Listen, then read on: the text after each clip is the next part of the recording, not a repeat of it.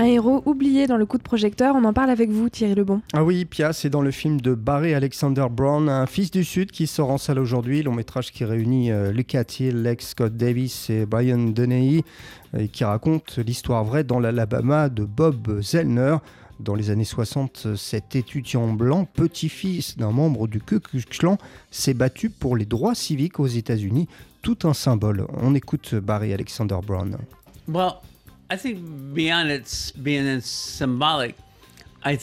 Au-delà du symbolisme, je pense que c'est important pour qu'un mouvement euh, réussissent, il faut gagner les cœurs et changer les mentalités du plus grand nombre et pas simplement d'un petit groupe.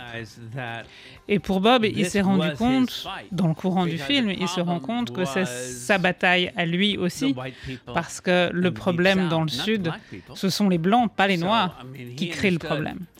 Donc il s'est rendu compte, ce n'est pas simplement leur problème, c'est notre problème aussi, car le problème démarre dans notre communauté à nous.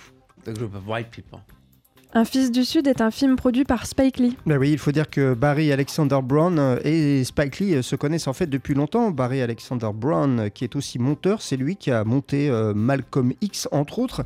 Et pour revenir à son film, donc Un fils du Sud, eh bien certaines scènes ont été tournées dans les endroits mêmes où Bob Zellner les a vécues. Parfois, effectivement, il y avait beaucoup d'émotions à, à, recréer la scène là où elle s'était produite, comme par exemple les émeutes de Montgomery à la gare uh, routière. Parce que les Freedom Riders, les voyageurs de la liberté, sont arrivés en mai 61 à la gare routière Greyhound de Montgomery et c'est exactement là qu'on a pu recréer les événements. Exactement. Peut-être qu'il y avait plus d'émotions pour les acteurs et pour tous ceux qui étaient en face de la caméra que pour moi. Je voulais juste finir pour, pour dire que on avait si peu de temps pour tourner cette séquence comparé à, ce qu'il aurait fallu avoir pour, lui donner justice. C'est une telle motivation, la course contre le temps, que ça, occupe beaucoup de votre espace intérieur et c'était ça le point focal de ces journées pour moi. En prenant la défense des Noirs, Bob Zellner a été rejeté par des Blancs. Bah oui, et surtout par son grand-père, un membre du Ku Klux Klan. On le rappelle, il y a d'ailleurs dans le film une scène glaçante dans laquelle ce dernier menace euh, Bob Zellner, donc son petit-fils, de le tuer s'il continue à défendre les Noirs. Je vais vous raconter une histoire.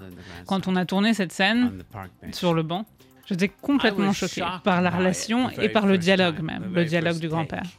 Brian Dennehy est tellement phénoménal dans son portrait que c'est saisissant. Et le dialogue, ce sont vraiment des choses que le grand-père de Bob Zellner a vraiment dit à son petit-fils. Mais j'étais très choquée parce que, évidemment, l'essentiel du dialogue, je suis le scénariste du film, c'est moi qui l'ai écrit. Mais en l'entendant incarné par Brian Dennehy, c'était tellement frais et tellement choquant que je me suis dit, mais qui a écrit ça? Et après, j'ai dû, me rappeler, bah, c'est toi.